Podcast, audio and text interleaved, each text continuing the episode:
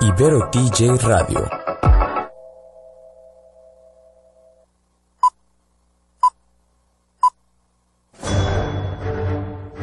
Una charla con amigos sobre los acontecimientos cinematográficos lo puedes encontrar aquí en La Esquina del Cine.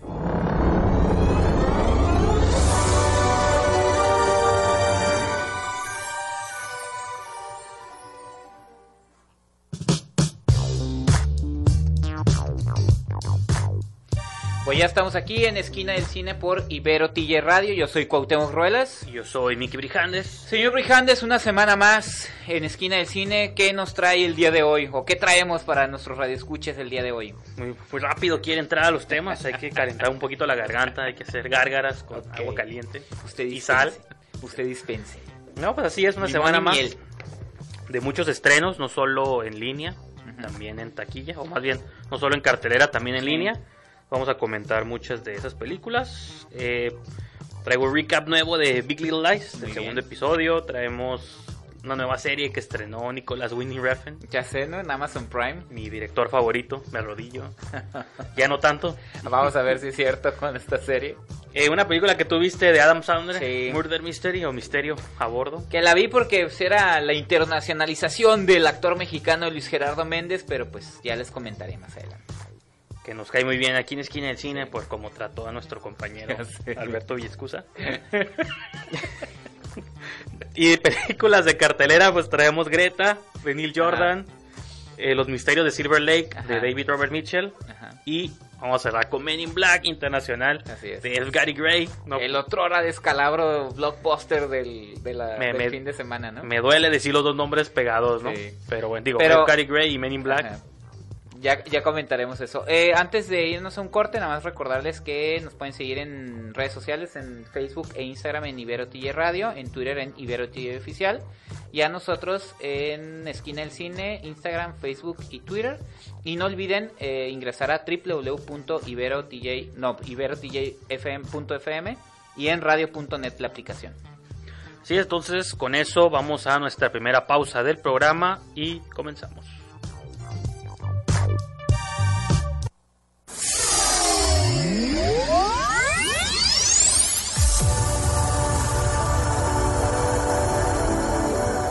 Todas las estrellas pasan por Que la fuerza te acompañe.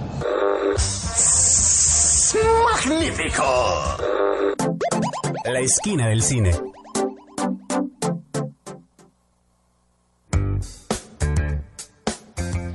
Pues ya estamos de regreso aquí en Esquina del Cine por Ibero TJ Radio. Yo soy Cuauhtémoc Ruelas. Yo soy Miki Brijandes. Señor Brijandes, ¿con qué empezamos? ¿Con qué sección empezamos? con nuestra afamada sección de la taquilla. Usualmente aquí hacemos un recuento de las 10 películas favoritas del público mexicano Así es. durante el fin de semana, que fue del 14 al 16 de junio.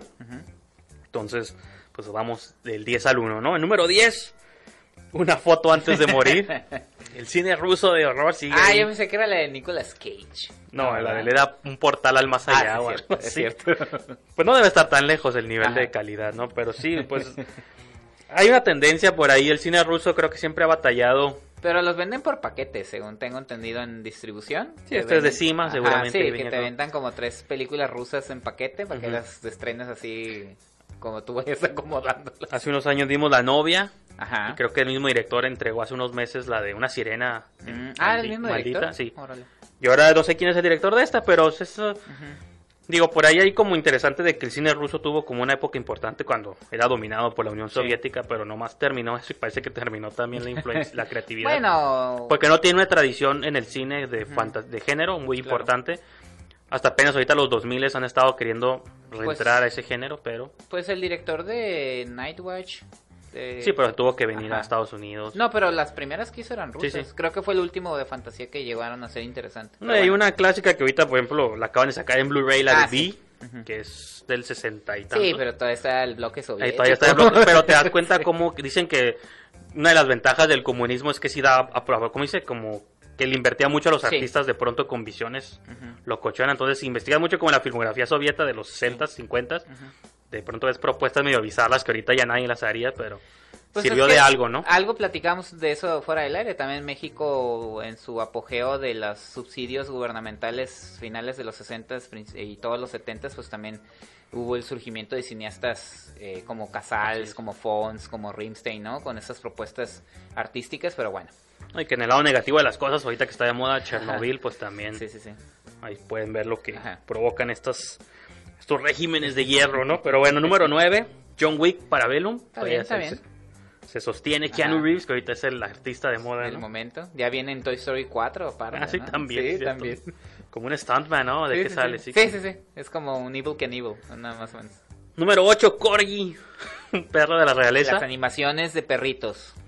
Que tú, Todo lo que sea perritos. Producciones en live action animación. Siguen pegando. tú fuiste a verla, ¿no? Dices, ah, ¿no? Nah, no. no. Número 7, Rocketman. Se mantiene ahí Está bien, está Elton bien. John colgado de su fama. A ver cómo le va en la temporada de premios. Todavía falta mucho, pero... Estoy muy sorprendido, pero me da gusto que número 6, una película no solo de género del gran Neil Jordan, que yo sí le Sí, tengo le fue bien, respeto, esté en un top 10 de Pero la taquilla. a comentar aquí. Sí, la vamos a comentar más Ah. adelante, pero Sí, ahí está. que sabemos que aquí el horror siempre le va bien, como dices tú, la animación siempre le va bien, Ajá. El blockbuster en turno también le va bien, Sí, pero somos como de- ya se me olvidó esa frase, pero la dijo el crítico Alejandro Alemán. País rescatachurros. Ahí estamos también. No, y pues Con los sí. blockbusters, pues. y la de la, bueno, y la de la foto antes de morir seguramente se coló porque, ah. ¿cuál hay, cuál hay de terror? Vamos a verla. Ajá. Eso es algo bueno también, de que no hay no hay distinción, ¿no? Aquí sí, Sí, hay, sí, hay, como dice, este comunismo en México, Ajá. o hay como democracia de que todos tienen Puede ser eso que somos un bote de basura, ¿no? Lo que caiga. Pero la viuda de esta película extraña, tenemos una crítica de Jorge Guevara en la esquina del Ah, sí, cine. cierto. es como para él, al parecer le pareció más o menos, a mí me gustó mucho la película, como esto adelante les voy a comentar Sí. por qué, pero es una película que bordea el horror, no necesariamente es de género, pero me da gusto que Que está ahí. la vendieron como la viuda, tétrica, Ajá. aquí en México el póster era negro, Sí, sí, sí. macabro con Isabel Huppert, entonces Está bien. el engaño funcionó, Sí. así es así es el cine de explotación también. Ya la comentaremos más adelante. Eh, número 5, Solteras, Muy se bien. mantiene a mitad Sí, de cartelera. Segunda semana ya en, en el top 10. Me da mucho gusto. Muy bien público mexicano. Puede aguantar un par de Sí, semanas puede, más. puede aguantar una si semana es que no más. llega Toy Story y patea a No. todos para afuera. Ya veremos. Que es lo más seguro. Eh, número 4, Godzilla, Rey de los Monstruos. Se ha mantenido, se ha mantenido. El Godzilla gordito, que Ajá. se criticaba en el póster de que se veía rellenito, pero pues... Pero así se miraba originalmente. Que los invitamos a que vean las originales, ¿no? Ahorita Sí. que hemos estado comentándolas y... Vean la del 54 y vean la del 2016, Shin Godzilla. La verdad. Yo creo que son La década de. Edward también está, está padre. El fin de semana, Villascusa, Alberto Comparado Villascusa. con estas, no.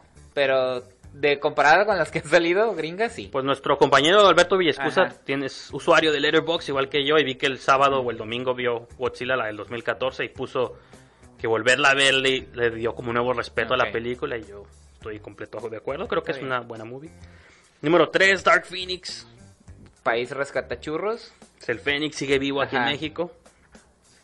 ¿Cuál? Número Ya la 2, comentamos. número 2, Aladdin, Ajá. que luego dijimos que no es tan churro como No, esa no habíamos creído al principio. Sí, porque la volvimos a ver y dijimos, eh, creo que nos gustó más que la primera vez que la vimos. Y honestamente creo que está mucho mejor que la que quedó en primer lugar, que Sí. es Hombres de Negro Internacional. País rescatachurros también. Que era de esperarse, repito, siempre el estreno en turno grande es el que queda en primer lugar. Claro. Y nomás aquí porque en Estados Unidos, bueno, allá sí quedó en primer lugar, pero también Sí, con un fue un mega sí. fracaso. Como el de Dark Phoenix. Así es. Así es. Y ahorita es un tema que está como Sí. presente, ¿no? Que no tenemos tiempo aquí de tocarlo a fondo, pero sí esta idea de que Disney de algún modo Está acaparando. como vampiros exclusionó ya todas las en los cines. Está como poniendo las bases sobre que es una película taquillera y se está quedando con todos los con todos los fiches del juego. sí, ¿eh? y en qué sen- y en las maneras en que eso es problemático, Sí, pues, claro. ¿no? De que nomás un, que un estudio nomás sea el que rija en la taquilla, quiere decir que la gente nomás quiere ver ese tipo de Por película. eso yo les dije que los monopolios no estaban chidos, pero toda la Pero el gente juego está vale curada. Pero Disney, Disney está bien. Disney hace las cosas bien, sí, pero no está bien. No está padre que en una sola empresa esté dominando eso. Perdón. Y A mí ahorita, no me gusta. no, y ahorita, por ejemplo, los primeros lugares han sido este Endgame, luego Aladdin, ahorita que viene Toy Story, luego va a seguir Rey Todo León, Disney. Spider-Man Homecoming, todos los Ajá. primeros lugares, dense Pues, cuenta. eh, Spider-Man es Sony, pero ya con su Sí, pero con Marvel, que es Disney. Ahí tiene ahí la conexión. Y no sé qué, o sea, para un amante del cine, o nosotros que nos gusta Sí. ir al, cada fin de semana al cine, mejor no se siente, pues vamos a ver lo que haya, lo que nos interesa, pero... Yo me estoy desintoxicando, señor Brijandes, y me estoy poniendo a ver todas las películas de Tintán. Y que, por cierto, el 28 de este mes, eh, a las 6 de la tarde en Cineteca Tijuana, van a poner la versión remasterizada de Rey del Barrio. Así que dejen de lado un poquito los blockbusters y váyanse al cine de la época de oro. Ey, ver una película en pantalla grande de Tintán. No, Ahora sí, tú que eres defensor de ver todo en streaming, que nadie vaya al Yo cine. nunca he dicho eso. Tú lo has dicho. Yo no. No, no, yo tampoco. Y hablando de streaming, regresando, vamos a hablar de puro streaming, ¿no? Sintoniza Ibero DJ Radio. Yo los buscaré. Los voy a encontrar. Si eres un cinéfilo, tenemos un lugar perfecto para ti en la esquina del cine. Pues ya estamos de regreso aquí en Esquina del Cine por Ibero TJ Radio. Yo soy Cuauhtémoc Ruelas. Y yo soy Mickey Y Brijandes. señor Brijandes, empezamos con el bloque de streaming. ¿Qué hubo este fin de semana para ver en casa Pues muchas cosas. o en su celular? Tanto Pues, que le molesta. No, usted es el que luego sí es defensor de ver todo Usted en siga, casa. usted siga. Tomás, todo eso que usted dice yo nunca lo he dicho. Que tenemos está Amazon y que ya mejor vemos ahí las de Tintán y de Can bien. Pues es donde las puedo ver. Que descubrimos que Capulina es que Nah, no sabes. el director de Solteras es el Es nieto. una pregunta, si alguien de los radioescuchas Ah, no, yo porque la pido en Aine, nunca lo había no, escuchado más que en Gaspar. no, yo también En Aine. pensé que ahora era nieto de él, pero estamos hablando de José Luis Enaine, director de Solteras. Entonces, hay que ver si se parecen. Hagamos un Nunca montaje. lo he visto, fíjate. No, no vi- Ay, Ah, me lo imagino, y ahora ya me lo imagino gordito con un sombrero con un hueco de arriba. ¿no? tampoco. No veo la relación. Pero, Pero bueno, vamos a hablar de eh, dos series que se estrenaron en plataformas. Una es de HBO y otra es de Amazon Prime. Bueno, que ya las- que la de HBO ya la estás comentando, le estás dando un recap. Por así Sí, sí, pues en cada episodio voy a tratar de hacer un recap de esta serie, que es mi telenovela del domingo en la noche. Claro. Me acuerdo que Kevin Smith decía que para él sus telenovelas eran las series como de Ah, Flash y cierto. Supergirl. Y, dice, ya entendía mi abuela cuando ella decía, oh, voy a ver mis historias. Mis- dice, ahora para mí son esas. Pues yo cuando, cada que veo Big Little Lies siento que estoy viendo una novela, Ok. pero... Pues también cuando mirabas Game of Thrones, ¿no? Tu telenovela con dragones. Sí, pero la diferencia es que por el género dices, bueno, ah, bueno, lo, sí. lo, lo escudo un Acá poquito, sí, ¿no? sí va más acorde a la- Acá es sí. un puro drama, melodrama entre mujeres, entre cinco mujeres de Monterrey, con una R, porque así es el- la ciudad de California.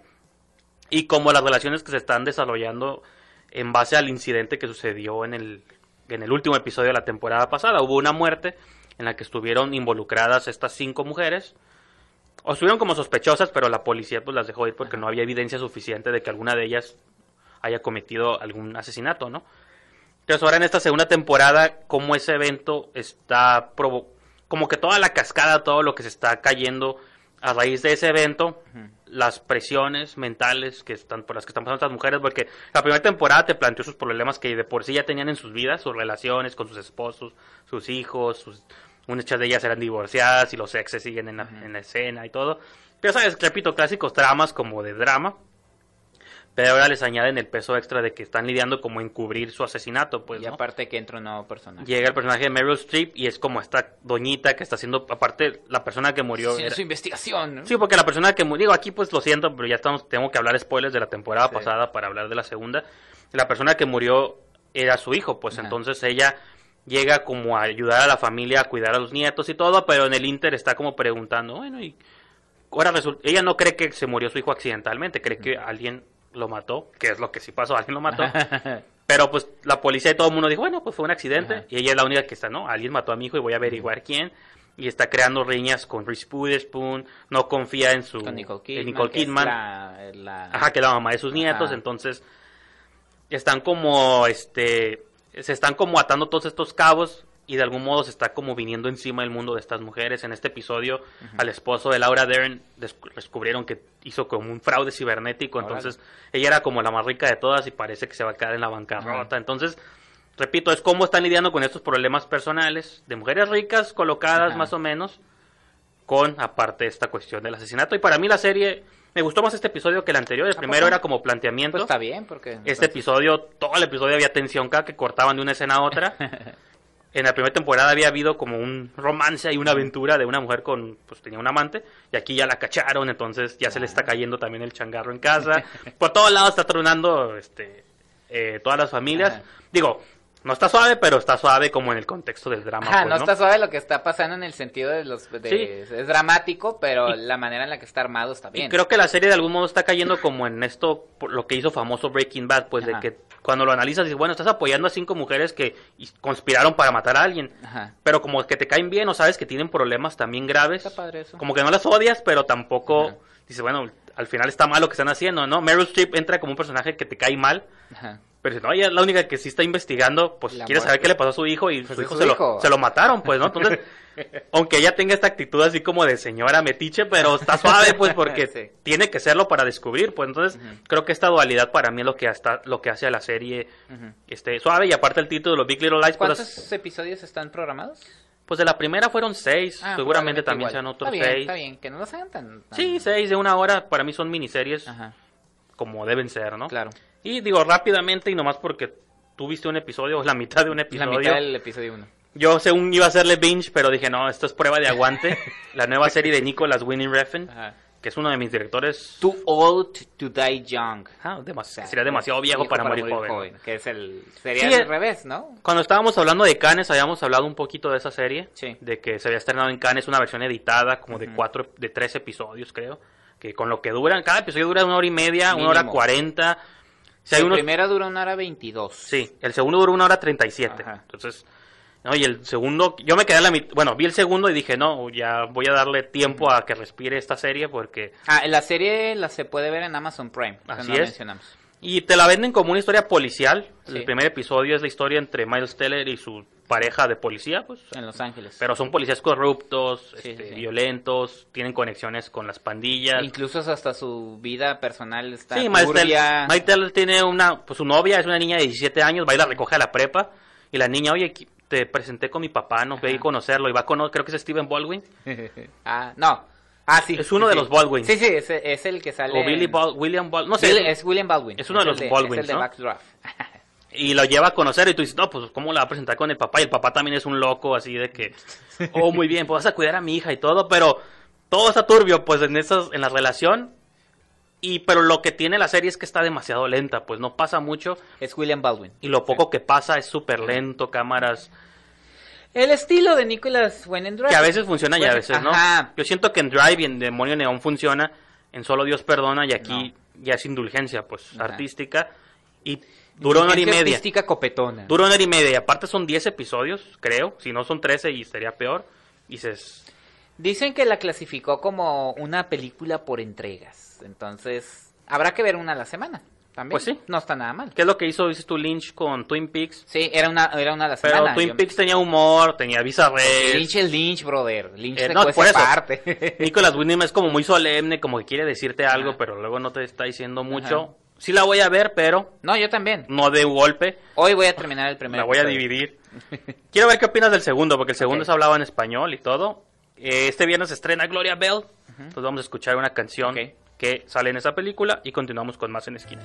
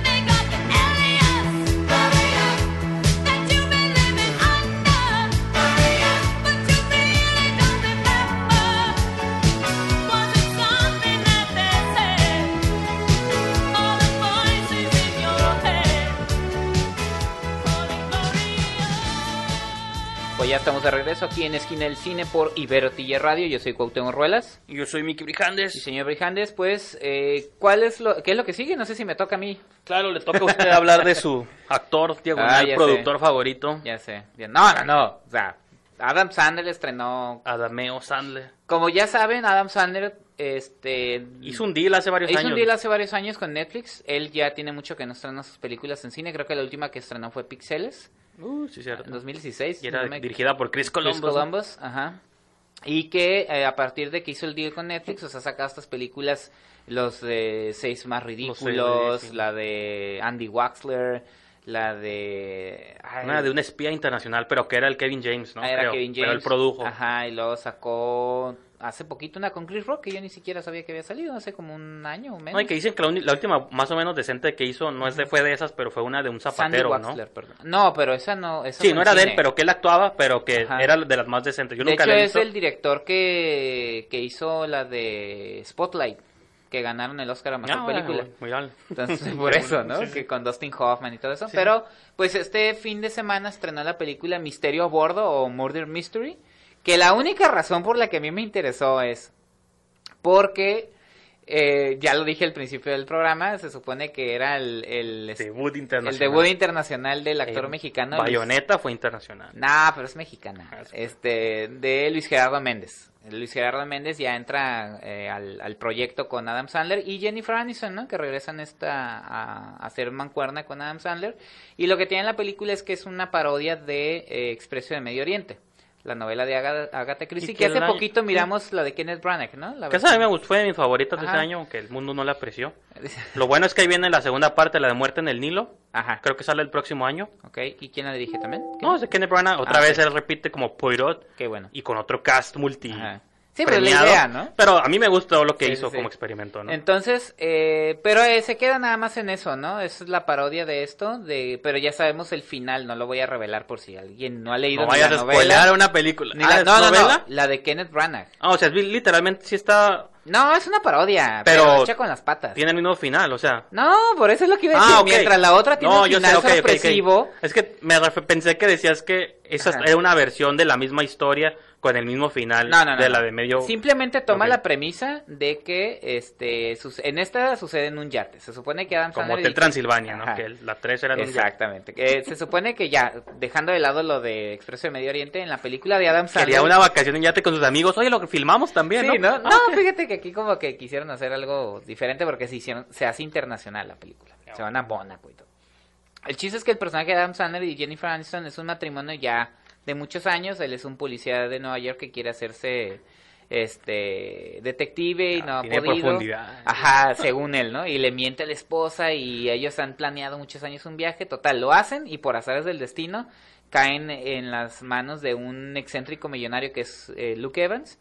Él los lleva a un yate familiar y ahí resulta que el patriarca va a hacer un anuncio de los heredados y ahí sucede un asesinato y todos están involucrados, incluso Adam Sandler y Jennifer Aniston. Y que él como siempre ha querido ser detective, es oportunidad. Ajá, de- eso, ajá, no, no, no, te la, uf. Detective Pikachu es más profunda, Ajá, ¿no? es más profundo Detective Pikachu que esta película.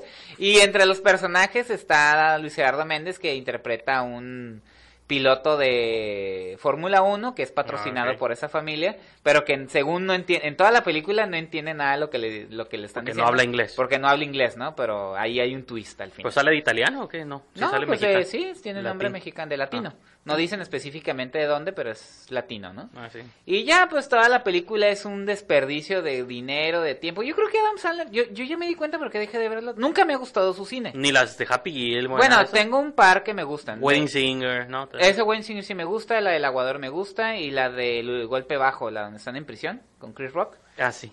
De fútbol americano Sí, sí, sí, sí, me gusta, pero son contadas.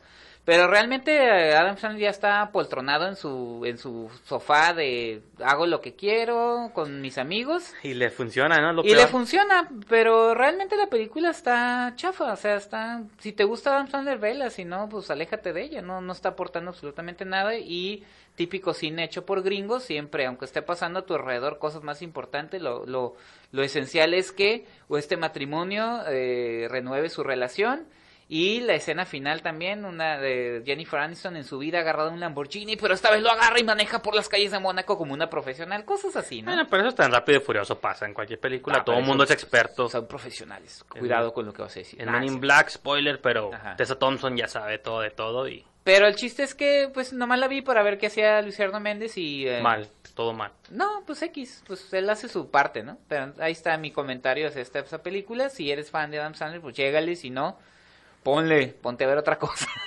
pues ahí está, señor Brijandes. Así es. No tengo más nada que decir. Nada, no quieres comentar nada. Bueno, es que yo pensé que iba a tomar menos tiempo, pero de la de. Loco fin de semana, no.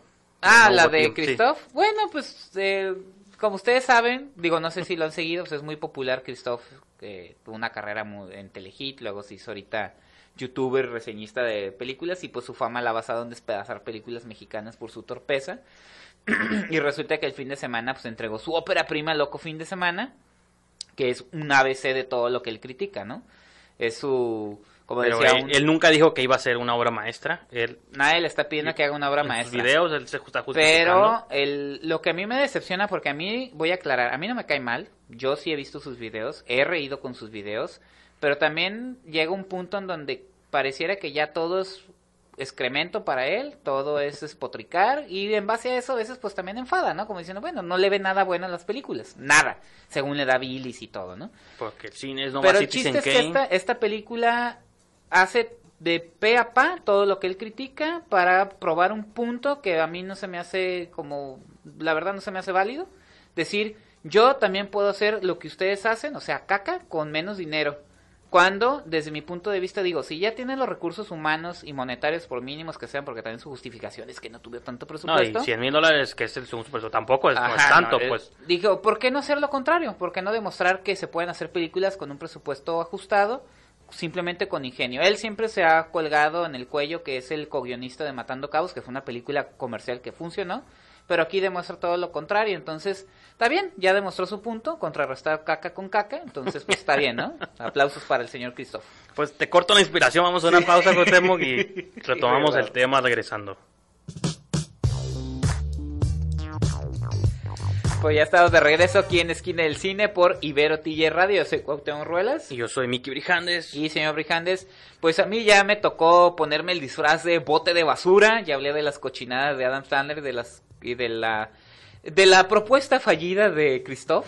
Que... ¿No iba a cerrar la idea ahí con algo o ya todo bien? No, pues nomás digo que a mí... A Vayan mí, a ver, ¿no? Que a mí, me, a mí me decepciona que, y repito, si ya tienes todo a tu alcance, y también, y lo voy a mencionar, el privilegio de que tu película sea distribuida, me decepciona que haya decidido hacer eso. O sea, puedes haber hecho otra cosa. Hemos visto películas, comentábamos, ¿no? Como la película Los Hamsters de Gilberto González Penilla, que batalló él mucho para poder distribuir la película. No gastó las ni, es- ni no, no gastó ni la cantidad que gastó Christoph. Entonces, en vez de demostrar que tú también eres uno que puede hacer la caca que hacen otros con dinero del gobierno, ¿por qué no haber hecho la otra No, cosa? y que Pero también, bueno, X. yo ¿no? hablando también de las cantidades, digo, cuando Ajá. tanto director que le hubiera servido esa lana, como Ajá. las tinieblas o cosas así que. Les pudo haber servido más. de Pero lo pues que- él dice que no le pidió dinero al gobierno, que está bien, que no... Pues muy bien, muy bien. Pues está bien, ¿no? Pero pues no entendí, la verdad no entendí. Como, y, y otra cosa que me decían, es que a veces cuando tú eres eh, crítico o sabes de cine, a veces ponerlas en, en- sobre la mesa te cuesta trabajo. No, se ve que lo hizo a propósito y eso fue lo que también me sacó de onda. Pero bueno, ya. Dejémoslos de lado, eso fue el loco fin de semana. Yo fui, yo fui el contenedor de basura, pero ahora usted fue el que eh, el que vio buen cine en la cartelera. Pura señor sala de arte. El micrófono es todo suyo. No salí este fin de semana de la sala de arte. Ahí se quedó instalado. Mi pashmina, mi boina, mi, Tu lente es tu pipa mi pipa de burbujas. y tu libro de cine de ruso. Ah, sí, de teoría rusa, ¿no? De, Del cine soviético. De Sigaberto, güey. Sí. El ojo cámara. Pero bueno, Sí, sí. vamos a hablar de... Rápidamente, digo, voy a hablarles poquito de Greta, la nueva propuesta de Neil Jordan, que lo mencionaba cuando estábamos este, haciendo un recuento de la taquilla, de que me da como gusto que siga de algún modo vigente este director, del cual yo me considero fan. No he visto la no todas sus películas, pero las que he visto me gusta como siempre su estilo, ¿no? Desde la compañía de lobos, In Company of Wolves, este, la entrevista con el vampiro, The Crying Game también Ah, creo Crying que Game es en su tiempo causó como Buenísima. impacto. No, la vuelves a ver, es buenísima. por los temas, Ajá. que yo siempre supe que era hombre, pero ahora resulta que la gente no se dio cuenta. Pero bueno, No diga spoilers, hombre. ay, no van a saber. No es tan es un clásico del cine, Ay, bueno, véanlo. Para usted, no fuera yo, pero bueno. No, pero es un clásico del cine. ¿verdad? Resulta que no sabían que Rosebud era el... Ah, sí, el- sí. ¿Cómo se llama? El- pues, El Citizen Game. pues sí, por eso, pero... El, el Se me- esquí, ¿no? Sí, como Ajá. ajá, la- Sí, eso, eso. esa cosa donde se pa- donde patinan las... Trineo, perdón. Los el trineo, ándale, ¿ves? Yo iba a decir el de Santa Claus. No, y en esta ocasión ya había hecho una película hace unos cuantos años, hace 4 o 5 años, llamada Byzantium, con Jem Arterton, que justo sale en Murder Mystery. Exactamente. Y Saoirse Ronan, que apenas estaba como despuntando en su carrera. Ah, sí, cierto. Sale como dos hermanas vampiras. Y me, digo, eso me gustó, incluso me gusta más que esta que presenta, pero ahorita está como en esta etapa, como lo mencionó Guevara en su crítica, de explorando relaciones entre mujeres, ¿no? Y en esta, si- en esta película Greta es la relación que se forja entre el personaje de Chloe Grace Moretz. Se encuentra un bolso en el metro, así random, y busca quién es la dueña, va, se lo entrega a su casa, resulta que es Isabel Huppert, pues una señora que vive sola, este, modestamente en su, en su casita, y como las dos se sienten solas en la gran manzana, es en Nueva York, pues empieza a crear una amistad, pues como cute, así normal, hasta que la chica se entera como que los planes de Ki- Huppert son mucho más siniestros, y quizá no es la primera vez que ha hecho eso, dejando bolsas con el afán de que se las regresen y luego hace cosas con las personas que, que se las regresan, ¿no? Entonces es como entre casa como, como tipo split de que es como de una sola locación de un personaje secuestrado, también tiene como horror, película de stalkers, no es tanto como de género, pero creo que bordea muchos Hablando de películas con presupuestos ajustados y buenas historias, ¿no? pues bordea muchos Pues sí, porque en una sola locación puedes hacer mil en, cosas. en Estados Unidos le ha criticado mucho como por Chisi, por Campi, también mencionó eso. Jorge Guevara, de que sí es uno- son como actuaciones muy sobre, como dramáticas, pero es como parte del chiste, pues, ¿no? Yo al menos así lo interpreté yo, de que todo tiene que ser exagerado para que lo sientas como... Pues es un cine también que ya no se hace y viene de los tiempos de Neil Jordan, pues. A mí me gusta mucho la película esa de Mujer Soltera Busca, de este, de... ¿Cómo se llama? Con la que salía en, este, en Los Ocho Más Odiados de ¿La actriz? Single White Female, ajá, la que se nos ocho más odiados. Ah, con, sí, está... este, ahorita te digo. Ahorita, Ahorita ando como perdido en todos los nombres. Pues se busca esa de Single White Female, la película, este, ahí viene. Y Bridget Fonda, creo que es la otra que sale con ella. Pues son como ese tipo de tramas que son muy de una época y creo que es el estilo muy particular de, de Neil Jordan. Entonces, es una movie Es que... Bridget Fonda, Jennifer Jason Jennifer. Jason Leigh. Ah, y Steven Weaver. Sí, sí, él es como el esposo Ajá, ahí. ajá. Que en los 90 él estaba ahí pegando Sí, mucho, sí, ¿no? sí. Y digo rápidamente, nomás porque el tiempo apremia, eh, bajo Under the Silver Lake, que es una película del director David Robert Mitchell, Que también tenemos una reseña en esquinaelcine.com. de Jorge Guevara. Él es la segunda película del director de It Follows, que fue una película con la que causó boom en este, ahora sí que en festivales y en el mundo del horror. Como que de algún modo contribuyó a este despertar del género que se ha dado de unos cuantos años para acá, junto a La Bruja y todo esto. It Follows fue muy importante.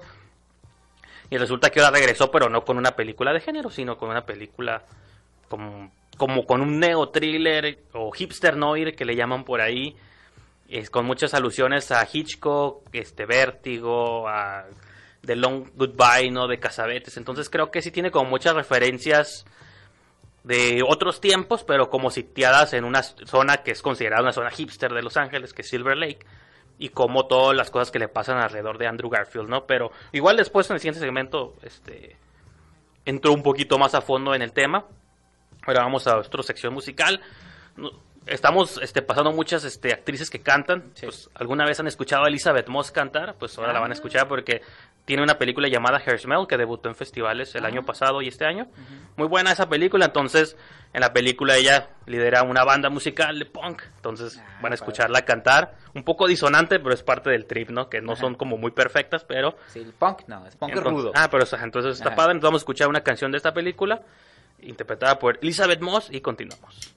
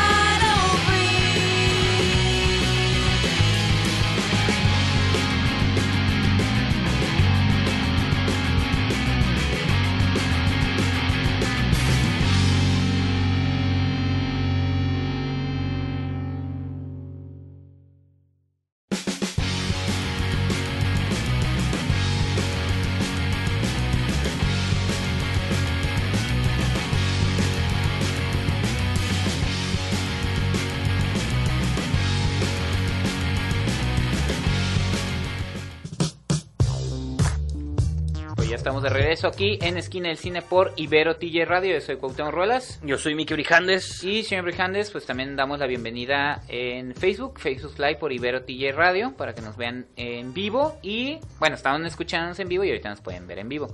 Señor Brijandes, pues ya llegamos al último bloque del programa y vamos a hablar del estreno blockbuster del fin de semana, Men in Black La, International. la secuela que todos querían, ¿no? La Oye, sí, cierto. Pero yo creo que desde ahí parte el, el- lo fallido de esta, de esta película, ¿no? La teoría es que Sony también, como igual que Paramount, está en crisis de propiedades intelectuales. Entonces, ¿qué tenemos? Se juntan todos los ejecutivos. ¿Qué tenemos? Men in Black. Black. ¿Hace cuánto hicimos la última? Hace 10 años.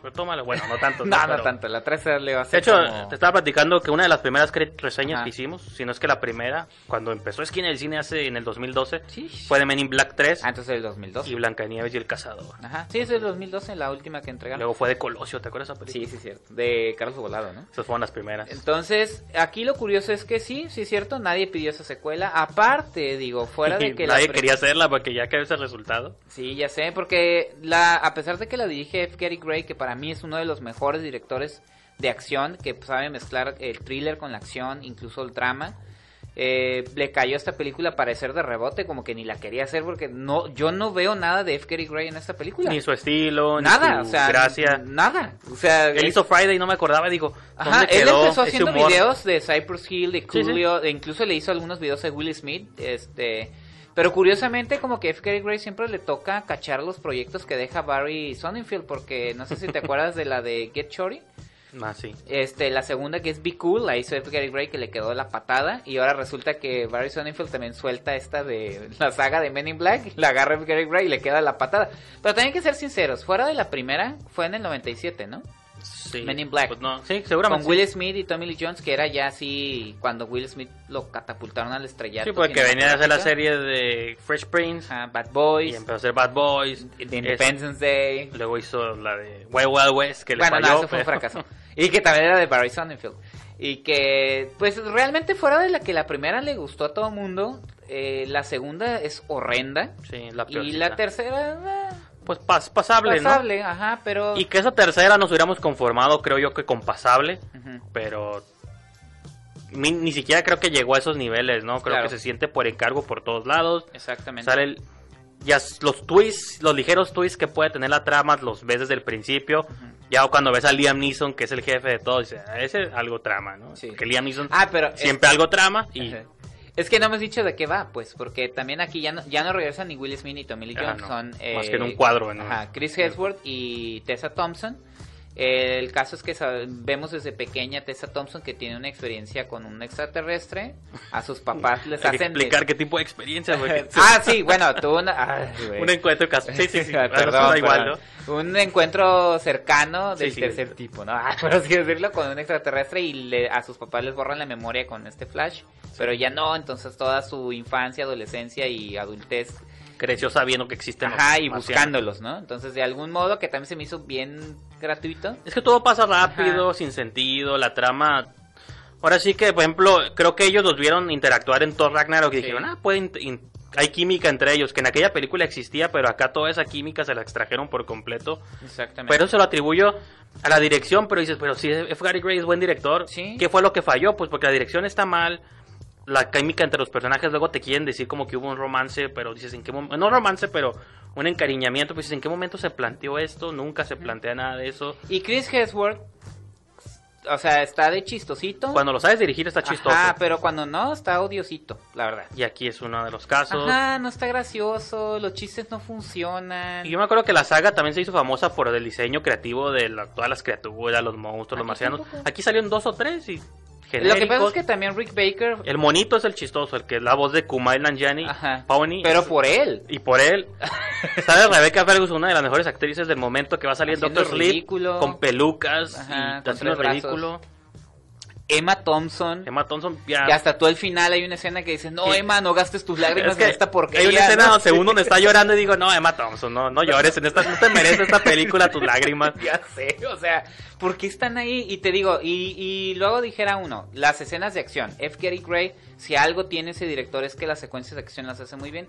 Están súper genéricas. Luego hay estos dos, estos villanos que son unos gemelos que Sí, supongo sí. que son bailarines. Porque hay una secuencia de acróbatas. baile sacada de la manga y cuyos efectos visuales no favorecen en nada. Y te digo, ahorita que dice lo de los extraterrestres, digo, en las... eh, Rick Baker creo que todavía hizo la tercera, ¿no? Antes de fallecer. Sí, sí.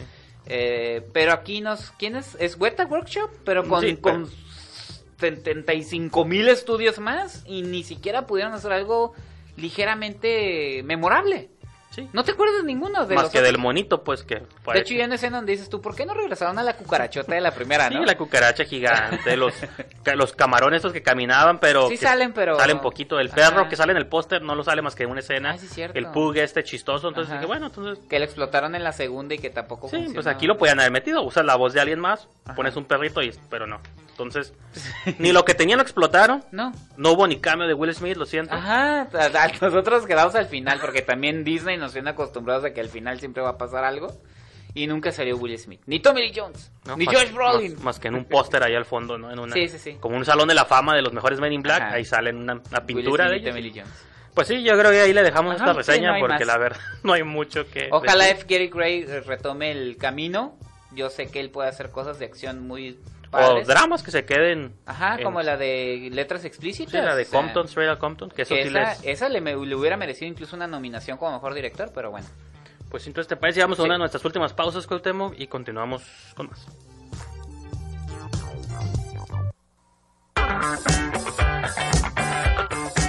Hoy ya estamos de regreso aquí en Esquina del Cine por Ibero Tilla Radio. Yo soy Cuauhtémoc Ruelas. Yo soy Miki Brijandes. Y señor Brijandes, ya para despedirnos, ya es nuestro último bloque. Nada más les quiero recordar que nos pueden sintonizar no nada más Esquina del Cine, sino toda la programación de Ibero TV Radio por www.iberotilla.fm y en la aplicación eh, radio radio.net. Así es. Y digo, y si nos están acusando de haters porque el último mes no le hemos pasado odiando todo, Ajá. ahí viene Toy Story, niños, para llorar, reír, Nostalgia. nostalgia de lo que a ustedes les gusta. Hay que agradecer que estamos vivos. Ese día no vengo, a ver a quién, Ajá. por quién me cambias ese día. ok. Y- Porque es la única que se estrena, ¿no? Sí, sí. No, bueno, viene una ahí con Bella Thorne y viene Ah, uh, Gloria, sí. Gloria Bell Wow. hablando Ah, de sí, Gloria Bell sí. hay que Hotel verla. Mumbai, que tal vez la vea, tal vez no, pero Tal vez puede haber la es posibilidad. la oferta dramática. Ah, que por cierto, por ahí tenemos una promoción. Eh, los invitamos a que ingresen a redes sociales en Facebook e Instagram en Ibero TJ Radio, en Twitter Ibero TJ Oficial y a nosotros en Esquina del Cine en Facebook, Instagram y Twitter. Ahí vamos, en Facebook vamos a tener una promoción para Hotel Hotel Mumbai. Mumbai, así es. Entonces, vamos a mandar a Mumbai todo pagado bueno, fuera, ¿no? a ver la película. No, pues sí van a ir a ver la película, pero, Pero aquí a. Tijuana, sí. Que Aquí parece Tijuana. Mumbai de pronto. Es- para la zona, sí, las Sí, zonas, las, sí. las zonas, Sí, las favelas. hay zonas ¿no? que parecen. Sí. Yo estoy en una, pero bueno. Este, eh, ahí estén atentos. Esta semana vamos a tener una promoción. Ok, entonces pues yo creo que con eso dejamos el episodio de hoy con Temos y nos escuchamos para la próxima. Corte y queda. Nos escuchamos en la próxima emisión aquí en la esquina del cine, solo por Ibero TJ. Y aprendes esto, Chenchito. Mientras cómanos, ámenos y bébanos, aunque no trabajenos. Ibero TJ Radio.